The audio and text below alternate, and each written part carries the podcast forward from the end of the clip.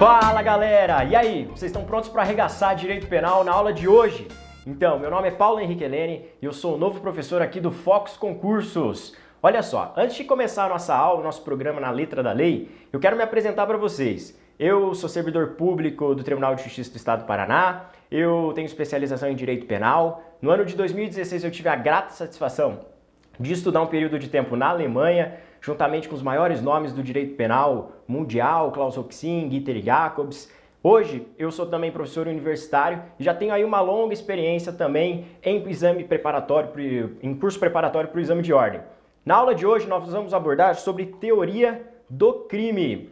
É claro que nós não vamos esgotar todo esse assunto, tá? Nós vamos pegar e vamos trabalhar alguns pontos cirúrgicos da matéria. Olha só, antes de dar início então aqui, eu quero cumprimentar o pessoal aqui que está no chat. Então, primeiramente, alô Cascavel, bom dia para quem está me acompanhando aí. Pernambuco, estou vendo aqui. Então, bom dia, povo. Sejam todos bem-vindos à nossa aula aí na letra da lei. Vamos lá, porque hoje então é dia de penal. Vamos começar com tudo então. Prepare-se porque a aula de hoje vai ser absolutamente eletrizante. Vamos lá, galera. Bom, o tema de hoje é teoria do crime e aqui dentro da teoria do crime eu quero trabalhar com vocês aonde que está alocada a teoria do crime. Se liga aqui comigo primeiro na lousa. Vamos lá. O Código Penal, que é a base da nossa matéria, ele é dividido em duas partes. Então o Código Penal ele é dividido em parte geral e também dividido em parte especial. Na parte geral, nós costumamos é, fazer uma divisão entre as teorias aqui em que a gente objetiva facilitar o estudo. No Código Penal, na parte geral, você vai encontrar então a teoria geral da norma, você vai encontrar a teoria geral do crime e você vai encontrar também a teoria geral da pena. Olha só, a aula de hoje ela toca a teoria geral do crime. Só para você ter noção de quais artigos onde a gente vai estar trabalhando aí, percorrendo nessa uma hora, olha só. Na teoria geral da norma, nós teríamos então do artigo 1 primeiro até o artigo 12. Na teoria geral do crime, nós teríamos do artigo 13 até o artigo 31. E na teoria geral da pena, nós teríamos do artigo 32 até o artigo 120. Já lá na parte especial do Código Penal, é onde você encontra os crimes em espécie você começa lá no 121 com o homicídio e termina com o último crime do Código Penal, que está lá no artigo 359, letra H. É claro que o Código Penal ele possui mais dispositivos. Na verdade, ele tem 361 artigos, mas os dois últimos, 360 e 361, só são disposições finais, quando entrou em vigência lá na década de 40 e assim por diante. Então se liga aí você que está me acompanhando, que na aula de hoje nós vamos tratar sobre a teoria geral do crime. Mas o que, professor, aqui dentro? Os tópicos que nós vamos estudar estão relacionados ao conceito ao conceito analítico do crime. Conceito analítico do crime. Na doutrina, a gente costuma chamar isso aqui de conceito operacional, conceito doutrinário, conceito dogmático do crime. Tudo isso para falar da mesma coisa. Como que a gente estuda a estrutura do crime? Você deve saber, se você já teve aí um contato com o direito penal, que o crime, hoje, a gente nomeia ele, a gente verifica dentro da estrutura dele três elementos: o fato típico, o fato típico, a ilicitude e a culpabilidade. E a culpabilidade. Dentro do fato típico, é o tema que está a aula de hoje. Nós vamos nos limitar a trabalhar aqui dentro do fato típico o que se entende por conduta. E a partir do conceito de conduta, nós vamos desmembrar então lá a ação e omissão. Nós vamos trabalhar também o dolo, a culpa e por fim, se ainda der tempo dentro desse período de uma hora que nós temos, vamos ainda dar uma pincelada sobre a teoria do erro na parte específica do erro de tipo essencial. Beleza? Tema recorrente nas provas, nos concursos, qualquer concurso que você for fazer envolvendo matéria criminal, você vai ter a presença desses tópicos conduta, ação e omissão, dolo e culpa e teoria do erro. Tem uma superabundância de questões que você vai encontrar nessa área. Beleza? Então vamos lá na tela, galera. Vamos começar então aqui. Não deixe então de me seguir lá nas redes sociais. Me acompanha lá. O primeiro ponto que nós vamos estudar hoje é a conduta. Analisa aqui comigo. Em primeiro lugar,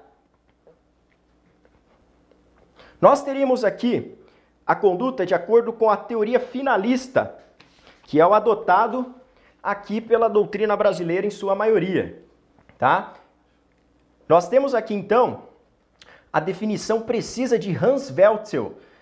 Welzel é um grande penalista alemão é, Welzel, ele trabalha aqui com nós a partir da década de 30, lá na Alemanha então, ele é depois das teorias causalistas, neocantistas, e a gente está indo direto ao ponto. O que, que você precisa saber para você gabaritar, por exemplo, conduta na sua prova, no seu concurso que você for prestar? Atenção então, olha a definição de conduta de acordo com esse alemão. Conceitua-se conduta como comportamento humano voluntário e consciente dirigido a uma finalidade. Olha só, o Weltzel, vem aqui comigo na tela. O Weltzel, ele vem depois de um movimento em que começou a conceituar o crime a partir dessa estrutura que nós estamos vendo aqui no quadro. Olha só que interessante. Antes lá do século XIX, no final do século XIX, antes disso, o direito penal ele era aliado à moral. Nós não tínhamos uma precisão do que, que seria a estrutura do crime. É a partir do iluminismo, é a partir da expansão do conhecimento racional, é que a gente começa a definir a estrutura analítica. Começa lá nos causalistas, depois vem para o neocantismo e aí chega no finalismo, que é o que tem prevalecido atualmente na doutrina brasileira. Mas é claro que não para por aí. O professor Zaffaroni, lá da Argentina, ele fala que por que, que a gente estuda o crime dessa forma. Ele trabalha aqui com uma figura de linguagem e ele vai te falar que, por exemplo, Zaffaroni ele fala que quando você analisa a estrutura do crime, você tem que se basear na ideia de que como se fosse um geólogo. Como que o geólogo faz para estudar a estrutura de uma rocha? O geólogo, ele pega e parte essa rocha. E aqui nós vamos fazer a mesma coisa. Nós partimos o conceito do crime e verificamos toda a estrutura dele. Para você falar para mim hoje no Brasil que existe um fato punível, você tem que demonstrar que existe então um fato típico, ilícito e culpável. O objeto então da aula de hoje, para você que chegou agora, nós vamos começar o estudo da conduta, beleza? Então estamos lá na conduta, volta aqui comigo na tela, você já sabe conceituar conduta pela vertente majoritária atualmente, que conduta então é o comportamento humano voluntário, consciente, dirigido a uma finalidade, beleza? Olha só, quais são as formas de conduta como que a gente encontra aqui na doutrina as formas de conduta? Como que a gente tem a exteriorização da conduta? Você com certeza já ouviu falar que a conduta é dividida em ação, ação e omissão. Ação e omissão. Essa ação, ela é sempre um comportamento positivo. Ação é você fazer algo, ao passo que a omissão ela está relacionada a uma abstenção de comportamento, você deixar de fazer algo. O que, que pode aparecer em provas nesse sentido para você e o que, que a gente consegue aprofundar nesse ponto aqui da matéria? Volta aqui comigo na tela, no slide. Olha só. Ação, então, definição trazida então pela doutrina, é um movimento corpóreo ou um comportamento positivo. Quer dizer você matar, por exemplo, lá no artigo 121, no caso do homicídio, quer dizer você subtrair, é o caso lá do artigo 155, do furto, ou constranger, que é o verbo que aparece lá, por exemplo, no crime de estupro. Todos esses crimes que eu narrei aqui para vocês são crimes praticados mediante uma ação. E aí vem a pergunta: qual que é o nome, então, que a doutrina dá aos crimes que são praticados por meio de uma ação? Você sabe me responder? Se liga aqui então, olha lá. Como são denominados os delitos que descrevem uma ação proibida, ou seja, os crimes praticados mediante uma ação? Esses delitos, galera, são classificados ou chamados de delitos comissivos. Comissivos. Delitos comissivos. toda vez que você estiver diante de um delito comissivo, você já sabe afirmar que esse delito é praticado mediante uma ação. Via de regra, os nossos crimes eles são todos comissivos. Excepcionalmente vão aparecer as hipóteses de omissão, tá bem? E a omissão geralmente é o tema preferido dos examinadores, tá? Vamos avançar aqui para a omissão? Se liga aqui comigo na tela, olha só. Vamos lá. Omissão. A ideia então central do conceito de omissão está baseado então na abstenção, na abstenção de um comportamento. Olha só que interessante. Essa omissão, ela pode ser classificada tanto em omissão própria como em omissão imprópria. Olha só que interessante aqui, qual que seria a definição que nós encontraríamos no tocante à omissão própria? A omissão própria é aquela definição que você já tem aí na sua mente, aquela ideia de você deixar de fazer algo. É o que aparece, por exemplo, no crime de omissão de socorro, tá bem? Agora, cuidado. O ponto preferido aqui do examinador no que toca ainda à omissão é trabalhar com você a omissão imprópria. Na omissão imprópria, você vai ter então um dever jurídico de agir. Aqui aparece um protagonista nos nossos exemplos, nas nossas questões que é a figura do garantidor. Então, aquela pessoa que tem um dever específico de ação, tá bem? E é o que a gente vai conferir aqui na tela. Olha só. Em primeiro lugar, crime omissivo próprio. Qual que seria a definição? Exatamente aquilo lá que eu falei para vocês. Então, o agente ele viola a norma mandamental, tá? Então, você tem lá uma desobediência, deixando de fazer o que ela determina, que seria uma obrigação de fazer. O nosso exemplo aqui doutrinário e clássico é o artigo 135 do Código Penal. Lá você tem o crime de omissão de socorro. Outro exemplo também que você teria de crime omissivo seria o artigo 305 do Código de Trânsito Brasileiro. Aqui aparece a omissão de socorro, mas quando você está diante de um acidente de trânsito. Tá bem?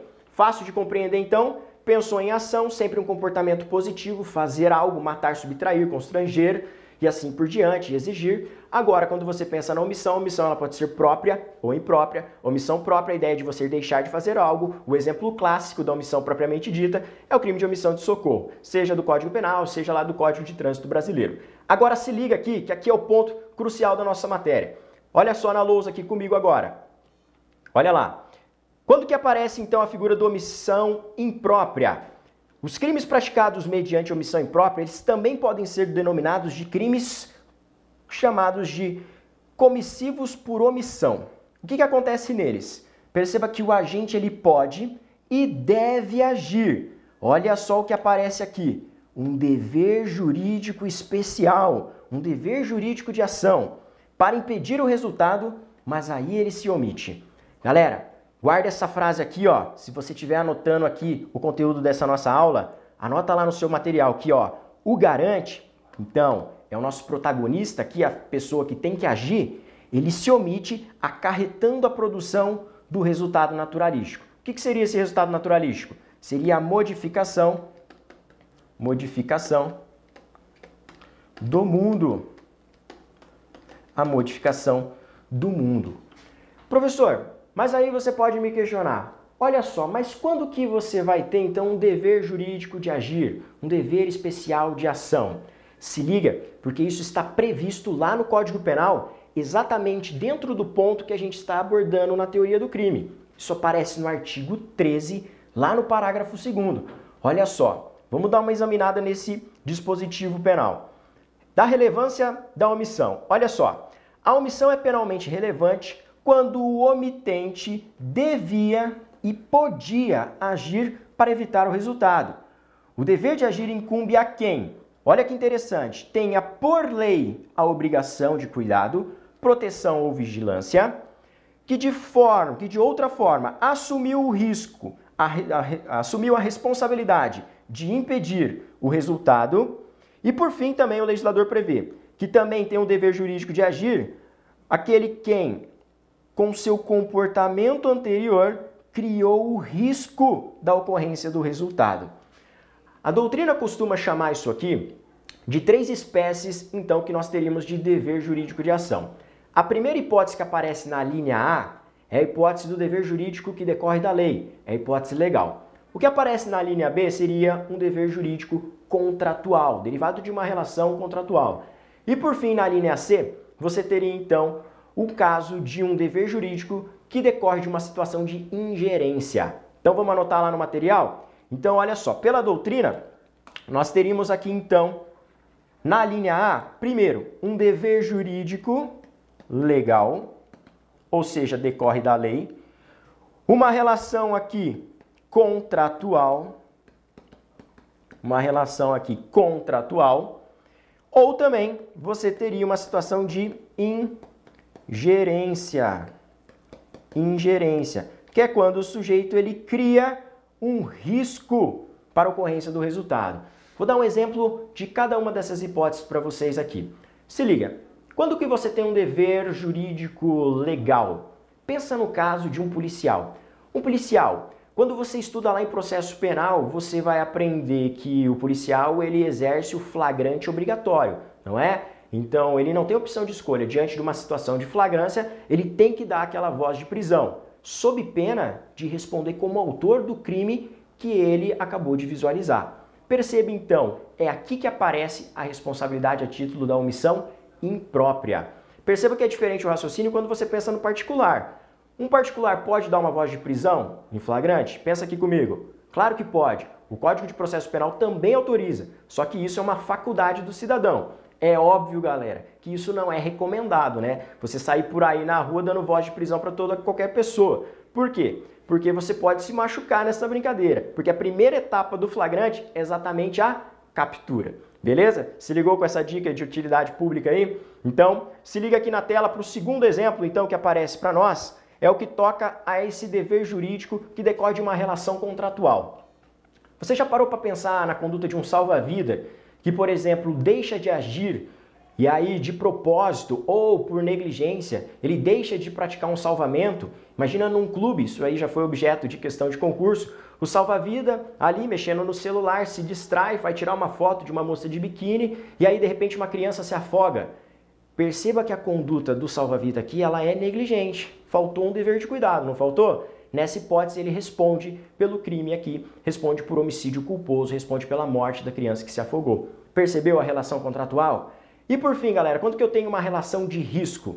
Olha só, o exemplo que aparece na doutrina é aquele que, por exemplo, você convida seu amigo, você sabe que ele não sabe nadar muito bem, os dois pulam no rio, vão atravessar um rio ou um lago, você percebe que o seu amigo está se afogando e você não atua para salvá-lo. Então, nessa hipótese, você responderia então pelo risco que você criou, você responderia então a título de omissão imprópria, ok? Toma cuidado então com esses exemplos que são recorrentes nas provas do concurso. Então recapitula aqui comigo, você que estiver analisando aí. Volta lá. Nós temos então ação pensa sempre um comportamento positivo. Crimes praticados mediante ação são os delitos chamados comissivos. Analisa aqui comigo. Omissão. Omissão é uma abstenção de comportamento. O crime omissivo ele pode ser próprio ou impróprio. Na omissão própria, você tem então a ideia de você deixar de fazer algo, que é o caso da omissão de socorro. Agora, na omissão imprópria, nós temos então aqui um dever jurídico de especial de agir. É interessante você notar o seguinte, esses deveres, então, que a gente está trabalhando, eles podem decorrer aqui de uma hipótese legal, como o exemplo do policial, de uma relação contratual, como por exemplo do salva-vidas, ou aqui também pode aparecer para você o segurança da balada. Imagina que hoje, sexta-feira, você vai para a balada e dentro da casa noturna começa a rolar uma briga. O segurança simplesmente cruza o braço e fala: Eu não vou atuar nesse caso. E o outro sujeito ele bate, bate, bate e mata o desafeto dele. Nessa hipótese, o segurança ele responde como autor daquele homicídio. Tá bem? Compreenderam aqui? Por quê? Porque ele responde a título de omissão imprópria. Por fim, a gente tem no Código Penal a descrição, então, também desse dever jurídico que decorre de uma relação de ingerência. Pensou em ingerência, você tem que pensar naquele sujeito que criou uma situação de risco. Se você deu caso daquela situação de risco, você tem que atuar para salvaguardar, então, a pessoa que você colocou naquela situação específica. Compreendido isso? Fácil? É interessante também você anotar no seu material o que? No caso específico da omissão imprópria, você pode ter um comportamento omisso a título de dolo ou a título de culpa. Nos exemplos que eu trabalhei com vocês, isso fica bem claro. Primeiro caso que eu falei para vocês ali da relação contratual foi do salva-vida. Ele se distraiu, a criança se afogou. Perceba que aqui a situação é de negligência, ele não tomou as devidas cautelas. Ele responde por homicídio culposo. Agora, se o salva-vidas olha a criança brincando, se afogando e fala: "Ah, deixa ela morrer". Nessa hipótese aí, você tem então um homicídio praticado a título de dolo. Compreendeu? É interessante também você anotar isso no seu material. Na omissão imprópria, a manifestação dela pode decorrer de uma situação de dolo ou também de culpa. Beleza? Fácil até aqui? Então vamos voltar lá para a tela, porque agora nós vamos resolver uma questão de concurso público. Vamos ver se você pegou bem aí o conteúdo que nós trabalhamos então na aula de hoje. Vamos lá. Isadora, mãe da adolescente Larissa, de 12 anos de idade, olha só, 12 anos de idade, sai um pouco mais cedo do trabalho e, ao chegar à sua casa, da janela da sala, vê seu companheiro Frederico mantendo relações sexuais com sua filha no sofá. Chocada com a cena, não teve qualquer reação. Não tendo sido vista por ambos, Isadora decidiu, a partir de então, chegar à sua residência naquele mesmo horário e verificou que o fato se repetia por semanas. Isadora tinha ciência dos abusos perpetrados por Frederico, porém, muito apaixonada por ele, nada fez. Assim, Isadora, sabendo dos abusos cometidos por seu companheiro contra sua filha, deixa de agir para impedi-los. Nessa situação, é correto afirmar que o crime cometido por Isadora é. E aí, vamos analisar aqui primeira situação. Gente, logo de cara você percebe a mãe aqui ela tem o dever de agir? Tem. Esse dever de agir dela, certo, decorre da relação que ela exerce ali pelo exercício do poder familiar. Então, gente, a responsabilidade dela aqui é também tipificada. Ela responde como autora ali, coautora do estupro. Então, perceba o seguinte: a omissão aqui nesse caso, a alternativa que você deve assinalar é a hipótese de omissão imprópria. Fica uma curiosidade aqui que eu quero trabalhar com vocês quanto a essa situação aqui. Ela responde então a Isadora e o Frederico por qual crime? Eles respondem pelo tipo penal do artigo 217-A, lá do Código Penal. Você com certeza já ouviu falar do estupro de vulnerável. Por que, que eles respondem penalmente por conta da prática desse dispositivo aqui? Perceba o seguinte: diz o artigo 217-A que você não pode praticar então ato libidinoso, conjunção carnal com pessoa menor de 14 anos. Em suma, é isso que está retratado lá no Código Penal. Aqui, toma cuidado, tá? Por quê? Olha só, no caso do artigo 217-A, então a gente tem uma presunção de vulnerabilidade absoluta no que toca a pessoa menor de 14 anos. Isso aqui pode aparecer em outra questão, daí mais sofisticada, porque vai te exigir também o conhecimento da reforma que a gente teve nos crimes contra a dignidade sexual no final do ano passado e também de entendimento sumular do STJ.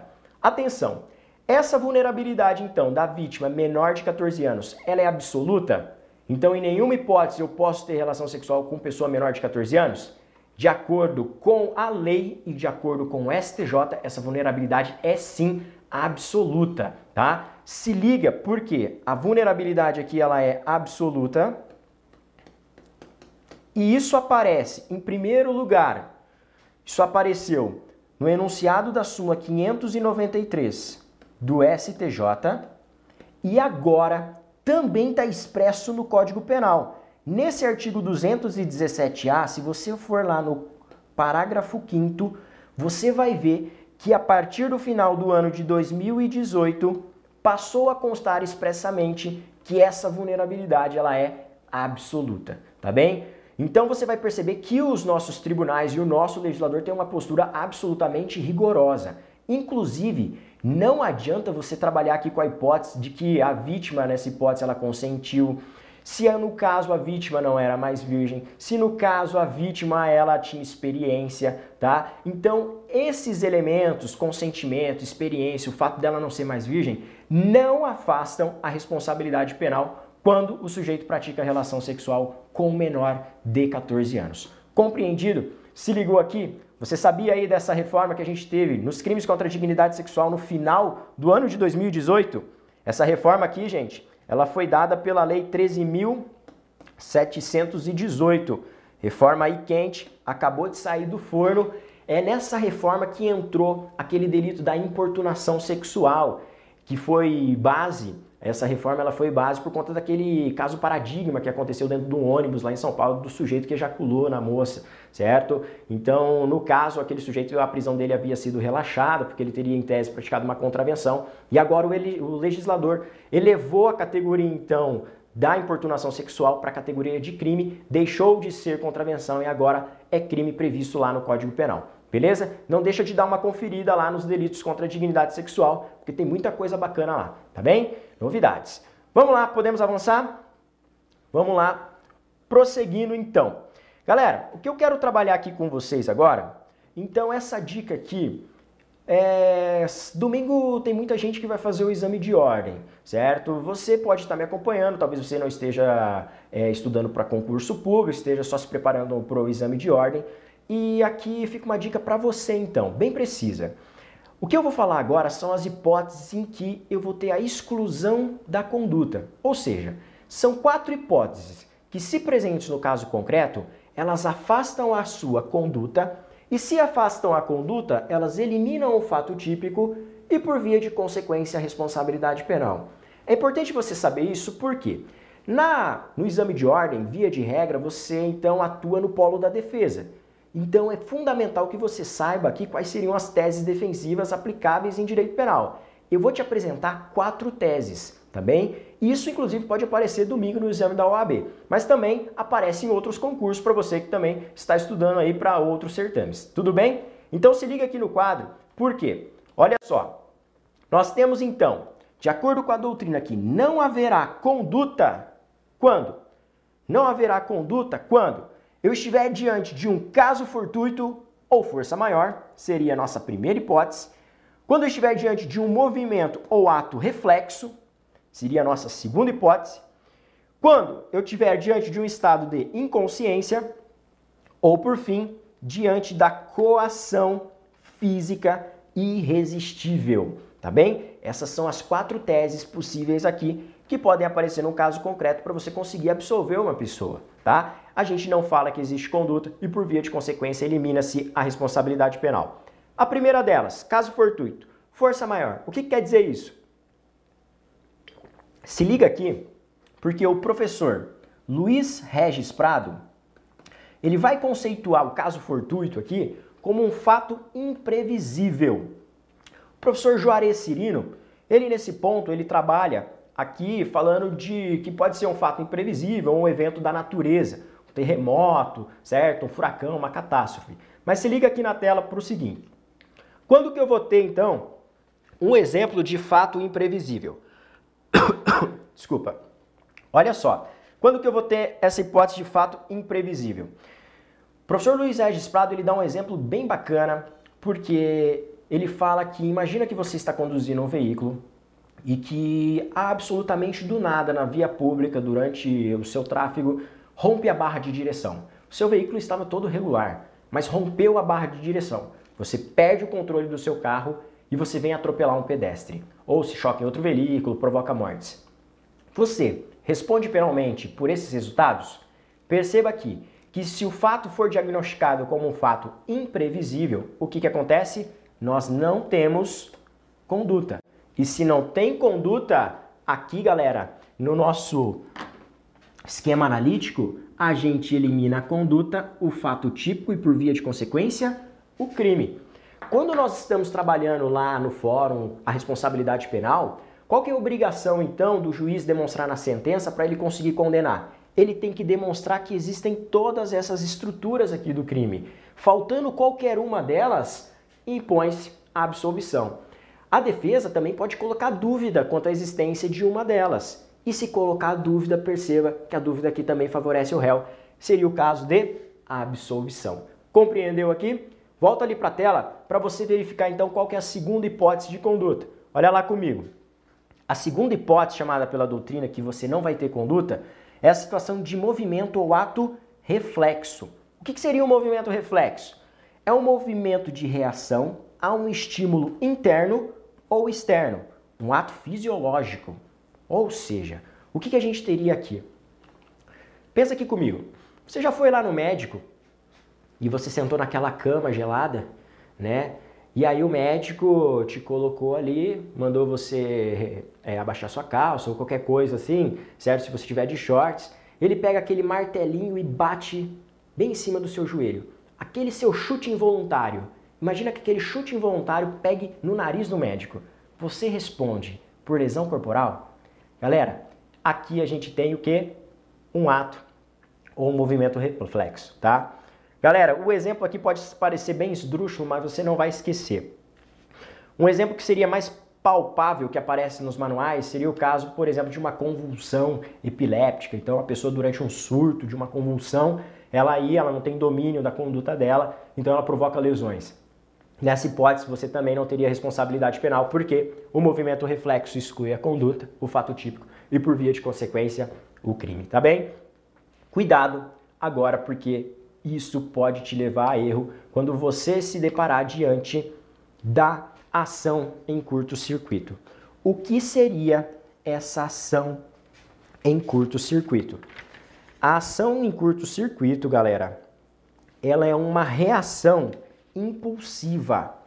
Você já ouviu falar daqueles homicídios privilegiados em que o agente ele mata movido por violenta emoção? Imagina que o cara chega em casa, pega a mulher com o ricadão na cama, saca o revólver, dá 50 tiros no sujeito, certo? Aquele impulso, aquela violenta emoção. Nessa hipótese aqui, nós teríamos então a constatação de uma ação em curto-circuito. Isso afasta a responsabilidade penal? Cuidado, porque a ação em curto-circuito não afasta a responsabilidade penal. Você eventualmente pode discutir isso lá no tribunal do júri, quando você for discutir o privilégio. Então, ele praticou homicídio, mas nesse caso ele praticou mediante violenta emoção. Mas cuidado, no ponto que a gente está trabalhando, isso não afasta a responsabilidade penal. Não confunda, tá bem? Volta lá e vamos direto para a terceira hipótese. Quando que não haverá conduta? A terceira hipótese que aparece aí na doutrina é o estado de inconsciência estado de inconsciência. Galera, o que é o estado de inconsciência? São atos realizados independentemente da vontade humana. Os exemplos doutrinários aqui, eles soam até para algumas pessoas como bizarros, né? Mas aqui está expresso, então, na doutrina, isso pode ser objeto de prova, de questionário. Seriam os atos praticados, por exemplo, por um sonâmbulo ou por uma pessoa que se encontra em situação de hipnose profunda. Imagina que um sonâmbulo, durante o seu caminhar, ele pisa na cabeça de uma criança. Isso aparece em exemplos de manuais. Nessa hipótese aqui, a responsabilidade penal? A resposta é negativa, porque diante de estado de inconsciência, nós teríamos então o afastamento da conduta. Exemplo aqui então seria a situação de sonambulismo e também de hipnose profunda. E para arrematar nossas teses aqui que afastam a responsabilidade penal no campo da conduta, nós temos a coação física irresistível. O que é coação física irresistível? É uma força, é um constrangimento físico exterior que obriga materialmente o agente. Aqui você está falando de coação física mesmo. A pessoa ela não consegue se movimentar. Imagina que um cara muito forte, muito forte mesmo, imagina o cara mais forte que você pensou na sua vida, pega a sua mão com uma faca ou com um punhal e joga a sua mão, lança a sua mão contra outra pessoa. Esse seria o exemplo que aparece aí nos manuais de direito penal. A pessoa que esteve aqui, que foi submetida a essa coação irresistível, nós teríamos responsabilidade penal por parte dela? A resposta é negativa porque, diante de um estado de coação física irresistível, nós teríamos então o afastamento da conduta.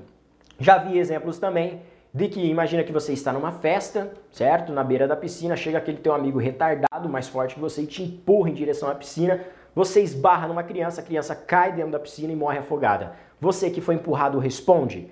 Se você se deparar então diante dessa situação de coação física irresistível, nós teríamos então o um afastamento da conduta. Toma cuidado com uma coisa. Cuidado para não confundir com a coação moral irresistível. É muito comum nas questões de prova aparecer a seguinte afirmação: a coação moral irresistível afasta a conduta. A coação moral irresistível, atenção, ela exclui sim a responsabilidade. mas em outro elemento do crime que a gente tem que analisar. A gente exclui a responsabilidade penal por inexigibilidade de conduta diversa, que é elemento aqui da culpabilidade. Nós vamos examinar nos cursos regulares que a coação moral irresistível ela aparece lá como tese defensiva que exclui a culpabilidade, lá naquele elemento dentro da culpabilidade de exigibilidade de conduta diversa, tá bem? A coação moral é uma violência psicológica. A coação física que eu estou trabalhando aqui com vocês é uma violência, certo? Uma força física. Você pensa aqui comigo, para você não errar, a pessoa não consegue se movimentar. Então não confunda aqui essas situações, também? Outra coisa também importante para eu destacar para vocês. E se a coação for resistível? Costumo brincar com meus alunos na faculdade. Imagina lá que o sujeito que te empurrou na beira da piscina ou que pegou sua mão para empunhar lá outra pessoa não seja tão forte assim. Nessa hipótese aqui, diante de uma coação resistível, nós teríamos a responsabilidade penal sim, só que essa hipótese você pode utilizar como uma circunstância atenuante. Atenuante da pena. Circunstância atenuante, quando nós estivermos estudando a teoria da pena, dosimetria da pena, segunda fase, aí sim a gente estuda isso aí. Tudo bem? Beleza? Tranquilo até aqui? Fácil? Então vamos partir então para resolver agora uma outra questão envolvendo matéria criminal. Vamos lá. A doutrina do direito penal explica que um dos elementos do fato típico é a existência de um comportamento humano comissivo ou omissivo. Você já sabe, aprendeu comigo que comissivo eu estou me referindo à ação, ou omissivo, doloso ou culposo.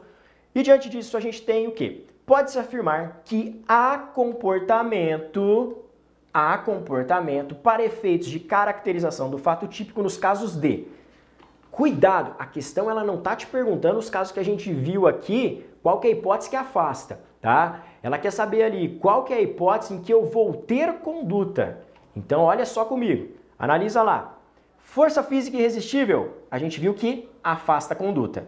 Movimentos reflexos, a gente viu que afasta a conduta. Estado de inconsciência, a gente viu que afasta a conduta. Agora, embriaguez completa não afasta a conduta. Galera, é importante você notar que a embriaguez a gente também estuda no curso regular em matéria penal, quando a gente está no exame da culpabilidade. Nós temos uma aula lá específica sobre isso. Nós vamos estudar as espécies de embriaguez, embriaguez voluntária, aquela que você quer beber, embriaguez derivada de negligência, a embriaguez acidental, derivada de caso fortuito, de força maior, a patológica, pré-ordenada. Depois, até se você quiser, depois da aula, você pode fazer uma aula prática para depois verificar as etapas da embriaguez, tá? Mas tudo isso a gente estuda lá dentro da culpabilidade. Aqui, galera, no exercício, essa seria a alternativa que você deveria ter assinalado Letra D, embriaguez completa, que não é hipótese que afasta a responsabilidade. Cuidado!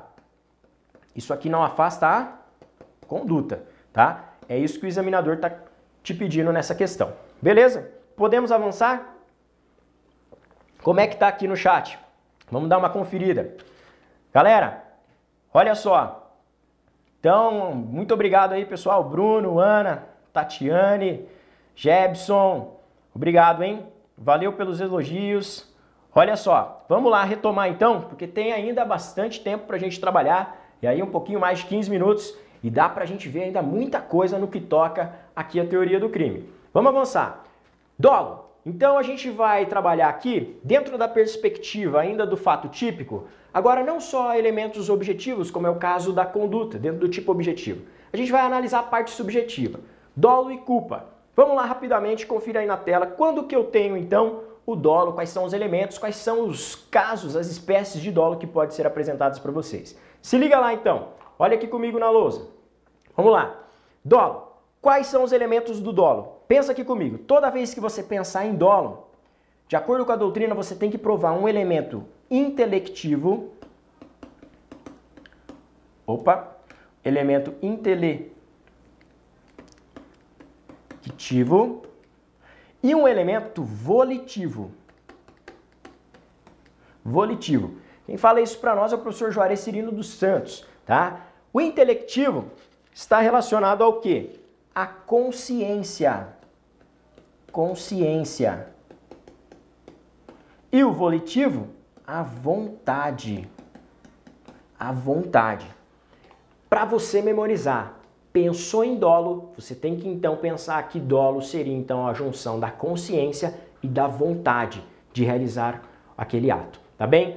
Essa definição de dolo que eu estou apresentando para vocês é a que prevalece na doutrina, a partir do finalismo lá do Hans Welzel, a partir daquele conceito de conduta que a gente viu no início da aula. Se você não viu, depois você volta lá e dá uma conferida, tá? Então a gente tem que dolo, esse conceito de dolo seria a hipótese do dolo natural, então esse dolo é composto por consciência e vontade. Você sabe o que é consciência? Olha que simples, consciência é saber o que você faz. E o que é vontade?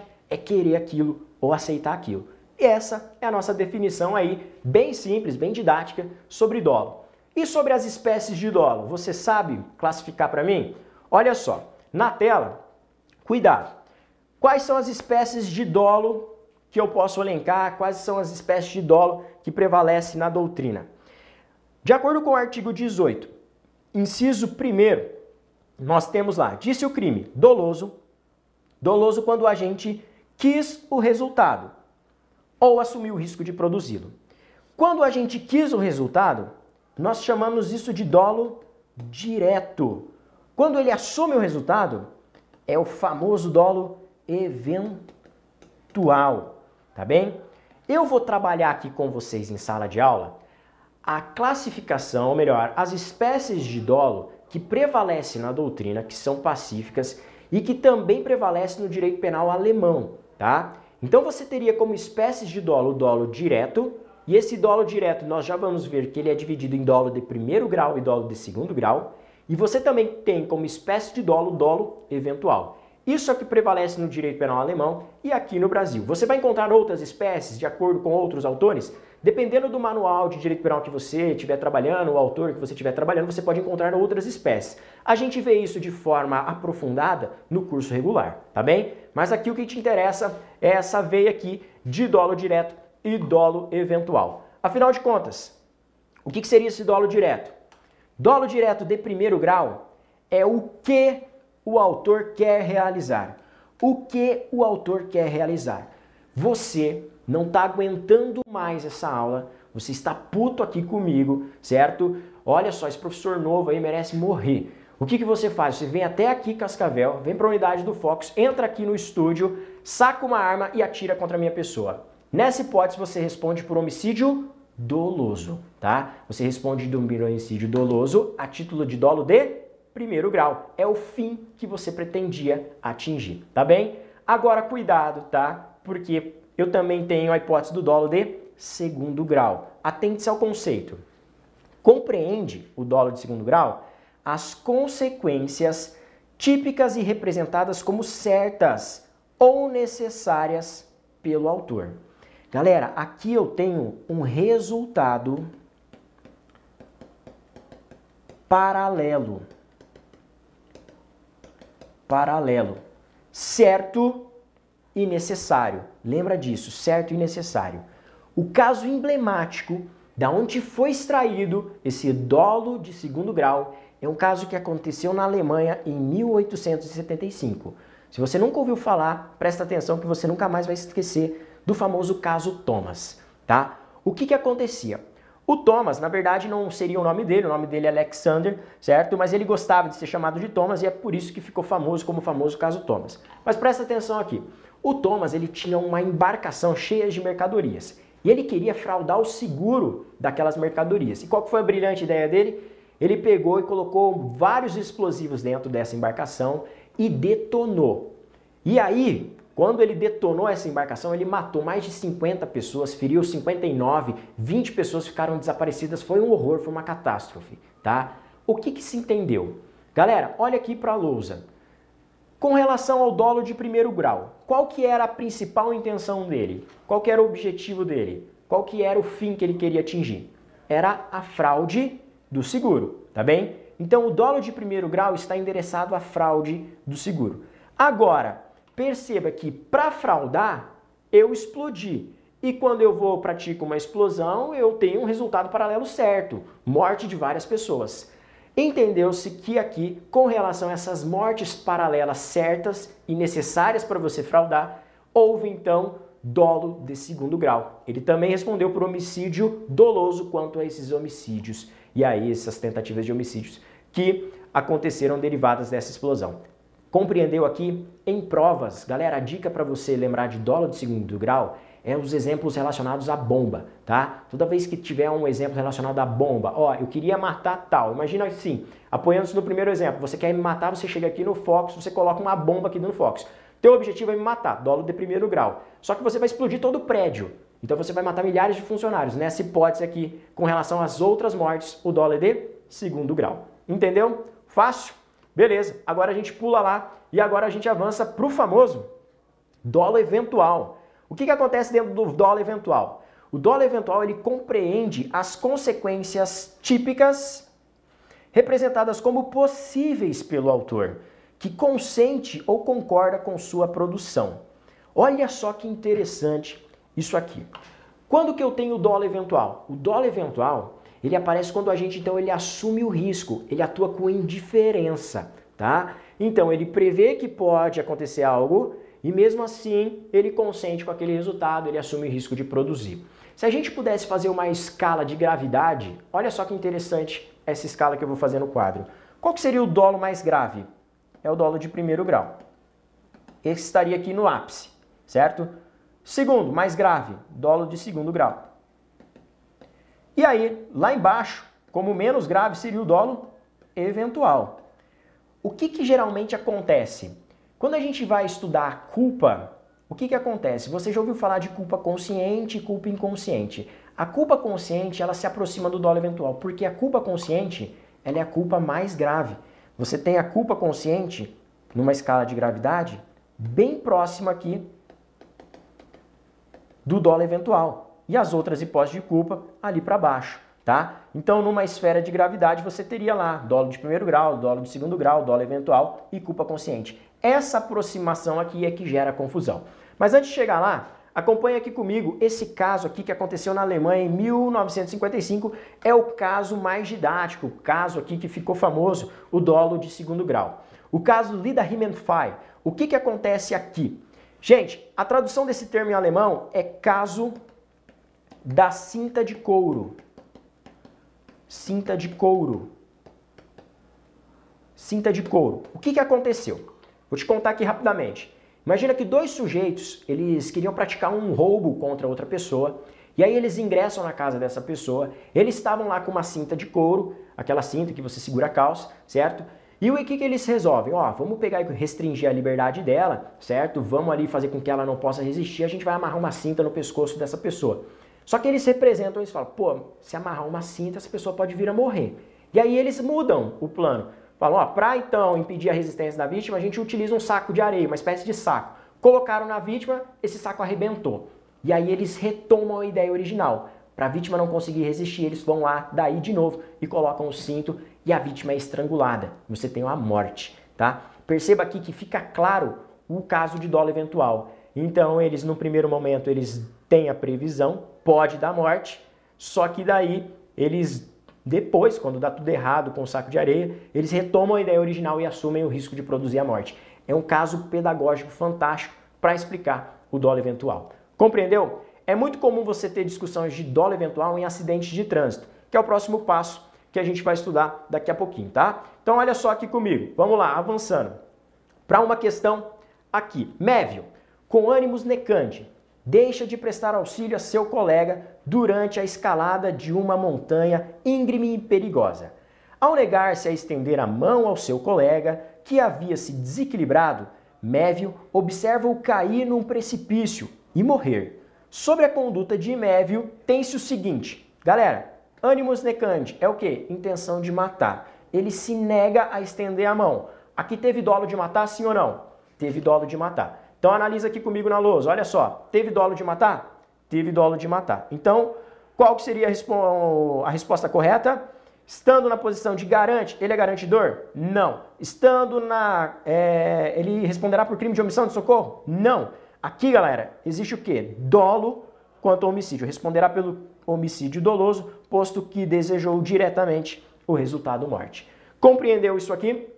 Galera, nós já estamos caminhando aqui para o final então, eu quero fazer com vocês só uma análise então da culpa consciente do dolo eventual para vocês não saírem aqui perdidos essa aula nesse ponto que é crucial essa diferenciação.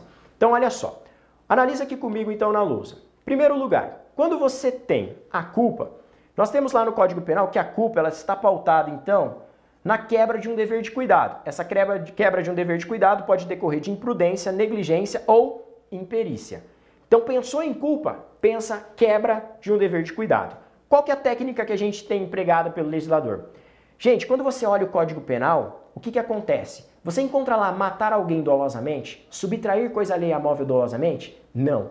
A regra dos tipos penais é que eles são descritos na forma dolosa. Você vai saber que um tipo penal é culposo quando o legislador constar lá expressamente. É o caso quando acontece, por exemplo, lá no homicídio e você olha lá o parágrafo terceiro. Tá lá, matar alguém, se culposo no parágrafo terceiro. Quando consta expressamente na lei, então a gente tem a responsabilidade a título de culpa. Nas outras hipóteses, quando você não tem falando nada, o dolo ele está implícito. Tá bem? Olha só, com relação aos elementos do crime culposo, nós teríamos uma conduta inicial voluntária, a violação de um dever de cuidado objetivo, resultado involuntário, nexo causal, previsibilidade objetiva, ausência de previsão e tipicidade. Tudo isso a gente analisa no curso regular. Vale lembrar que a quebra do dever de cuidado é aqui que entra a famosa imprudência, a negligência e a imperícia. Rapidamente, você se recorda do que é isso? Imprudência, pensa aqui comigo. Imprudência é aquele comportamento afoito, precipitado. Você está fazendo algo, é uma ação culposa. Negligência é uma abstenção. Então eu deixo de tomar as devidas precauções. Está relacionado a uma ideia de omissão culposa. E a imperícia, você pensa lá, o que é perito? É o expert. Imperito é aquele que não domina então a arte ou ofício daquilo que ele está exercendo. Tá bem? Gente, esses elementos aqui do crime culposo, então a gente analisa todos eles de forma individualizada no curso regular, tá? O que eu quero trabalhar com vocês hoje é a culpa consciente. O que, que você tem nessa culpa consciente? Na culpa consciente, o agente ele prevê o resultado. Ele prevê o resultado que pode acontecer. Acontece que ele acredita, olha só, que esse resultado não vai ocorrer. Ele imagina que confiando nas próprias habilidades ele não vai produzir aquele tipo de resultado. Perceba aqui que você tem uma aproximação do dolo eventual. E é isso que pode ser te questionado eventualmente numa questão de prova, tá? E hoje, na prática, em tribunais do júri envolvendo acidente de trânsito, isso é muito polêmico. Então, atente-se aí às principais diferenças entre dolo eventual e culpa consciente. Se liga aqui na lousa. Olha só, quando que eu tenho dolo eventual? Quando eu tenho uma ideia de descaso em relação ao bem jurídico, quando a gente ele anui ao advento do resultado, assumindo o risco em produzi-lo, em vez de renunciar à ação, ou o agente ele decide agir por egoísmo a qualquer custo, tá? São definições aqui, certo? Que todas o professor César Roberto Bittencourt elenca no seu manual. Nos concursos, certo? Habitualmente você vai encontrar aí alguns macetes para diferenciar dólar eventual de culpa consciente. Você já vai encontrar na internet aí, todo mundo fala dólar eventual está a, associado à ideia de foda-se, azar, certo? E se acontecer, aconteceu, tá? Agora a culpa consciente é a ideia de fudeu, né? Aquela ideia ali que você não estava esperando, tá? Você previu, mas você não queria que acontecesse. E o que, que acontece? De acordo com a doutrina, culpa consciente, o agente, olha só, destaque aí, ele confia nas próprias habilidades. O agente ele repele a hipótese de superveniência de resultado na esperança de que esse não, não ocorrerá, ou o agente o faz por leviandade, por não ter refletido suficientemente. Tá bem? Esses são os exemplos, os elementos aqui que diferenciam dolo eventual de culpa consciente. Em termos teóricos é fácil. Basta você pensar então na ideia de indiferença e pensar na ideia de confiança nas habilidades. Só que em termos práticos isso fica complicado. Por exemplo, imagina que acontece um acidente de trânsito e que envolva um resultado morte. O condutor desse veículo está embriagado. Nessa hipótese, ele responde pela morte a título de dolo ou culpa dolo eventual ou culpa consciente? Cuidado, existe uma grande polêmica aqui. Como é que eu vou diferenciar num acidente de trânsito se houve dolo eventual ou culpa consciente? A gente não tem como entrar na cabeça do sujeito para saber o que ele estava pensando. Se ele bebeu antes, ele estava tirando racha, azar se atropelar alguém, ou se ele bebeu, ele estava voltando pianinho para casa e se envolveu num acidente, entendeu? Então a gente tem que analisar sempre os elementos objetivos. A doutrina nos apresenta aqui duas teorias que são as principais elencadas para diferenciação do dolo eventual da culpa consciente. A primeira delas é a teoria do consentimento e a segunda delas é a mais interessante, em termos práticos é a mais eficiente, tá? Que é a teoria da probabilidade. Consentimento. Se o sujeito ele representa aquele resultado e consente com o risco de produzir, dolo eventual. Se ele confia nas habilidades, acreditando que não vai acontecer, culpa consciente. Na teoria da probabilidade, você tem o quê? Quanto maior for o risco que eu criar, aí eu tenho então dolo eventual. Quanto for menor o risco que eu criar, aí eu tenho culpa consciente. Imagine então que o sujeito está conduzindo o seu veículo, está embriagado, está em alta velocidade, ele avança um sinal vermelho, colide no outro e mata quatro pessoas. Nessa hipótese aqui, a gente teria aqui um homicídio praticado a título do quê? De dolo eventual ou culpa consciente. Você vai, de acordo com a teoria da probabilidade, afirmar que certamente aqui houve dolo eventual. Tá bem? A jurisprudência também já se manifestou nesse ponto e é importante você notar aqui informativos do STF e do STJ. O STJ afirma para nós que a embriaguez do agente condutor de automóvel, por si só, ela não serve para servir de premissa bastante para a afirmação de dolo eventual em acidente de trânsito com resultado morte. De forma idêntica, o STF ele fala o seguinte, ó, verifica-se a existência de dolo eventual no ato de dirigir o veículo automotor sobre a influência de álcool, além de fazê-lo na contramão. O que, que os tribunais aqui estão falando para nós? Se aparecer na prova para você, de acordo com o entendimento dos tribunais superiores, basta a embriaguez para estar configurado o dolo eventual em caso de acidente de trânsito com resultado morte?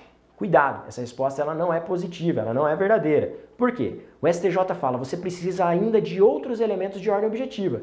Não basta o cara estar tá embriagado. Ele precisa ainda estar ou em alta velocidade, ou dirigindo o veículo dele em zigue-zague, ou ainda expondo perigo à vida de outras pessoas, ou ainda conduzindo o veículo fazendo manobras perigosas, quase colidindo com outros veículos automotores, ou ainda tirando fina de pedestres na via pública.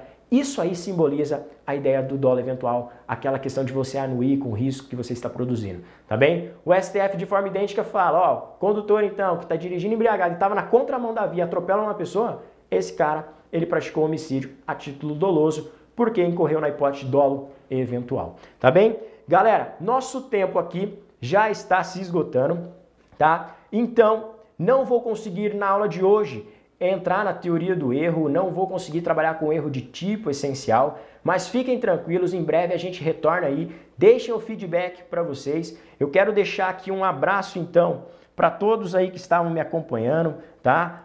Muito obrigado aí pelos elogios, certo? Espero aí que vocês estejam junto comigo aí nessa nova jornada aqui no Focus Concursos. E por favor, não me deixem lá de seguir. Essas questões, por exemplo, doutrinárias e jurisprudenciais que a gente viu, por exemplo, eu comentei tudo no meu Instagram. Não deixa de me seguir lá. Para agora aqui o vídeo do YouTube, na hora que finalizar, e corre lá no Instagram e segue PH Helene. Meu nome é Paulo Henrique Helene e essa então foi o nosso encontro na letra da lei. Espero que vocês tenham gostado e semana que vem tem mais vídeos aqui ao vivo no YouTube. Beleza?